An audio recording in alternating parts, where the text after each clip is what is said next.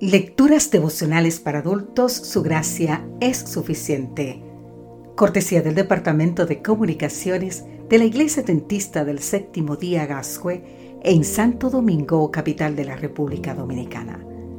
En la voz de Sarat Arias. Hoy, 9 de junio, Doxología Viva. Leemos en el libro de Gálatas, capítulo 1, los versículos 1 y 2. Pablo apóstol, no por disposición de hombres ni por hombre, sino por Jesucristo y por Dios Padre, que lo resucitó de los muertos, y todos los hermanos que están conmigo a las iglesias de Galacia. La carta de Pablo a los Gálatas es realmente extraordinaria. Sus seis capítulos presentan una síntesis de la salvación en Cristo y la libertad cristiana. En el primer capítulo Pablo se presenta como apóstol llamado directamente por Cristo y portador de gracia y paz de parte del Dios Todopoderoso. Se muestra sorprendido por la rapidez con que los Gálatas se alejaron del Evangelio de Cristo y condena a los que pervierten el Evangelio. Pablo era transmisor del mensaje divino recibido de Cristo. Era extraordinario saber que un cuento perseguidor de cristianos se hubiese pasado a las filas de Cristo para evangelizar a los gentiles.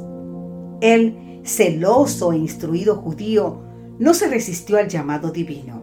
Entregó el corazón a Cristo, se dedicó a profundizar en el conocimiento de la Escritura. Aprendió a convivir con los dirigentes y definitivamente cambió de vida.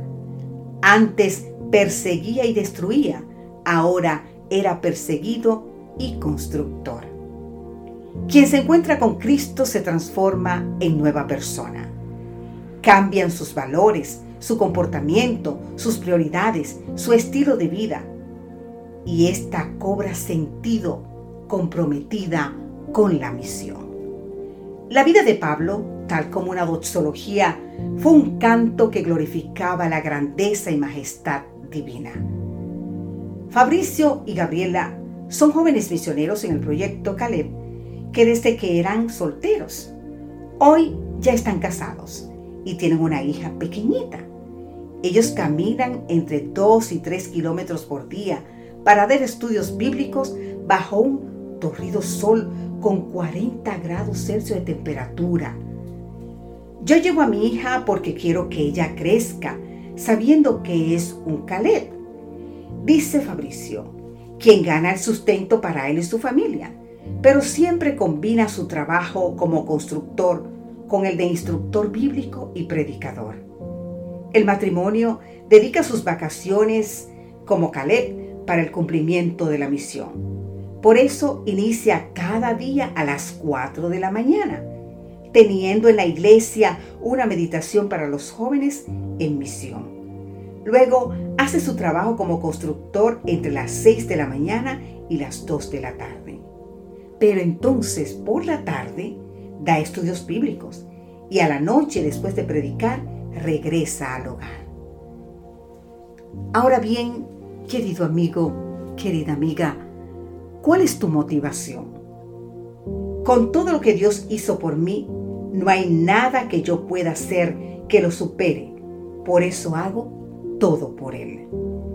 Gracias a Dios por estos jóvenes y tantos otros que nos inspiran y prometen. Como Pablo, ellos y todos nosotros podemos ser reavivados por una pasión y dedicar nuestros talentos y recursos a favor del regreso de Jesús. Dijo Lutero, el cristiano debe ser una doxología viva. Que Dios te bendiga hoy en gran manera. Amén.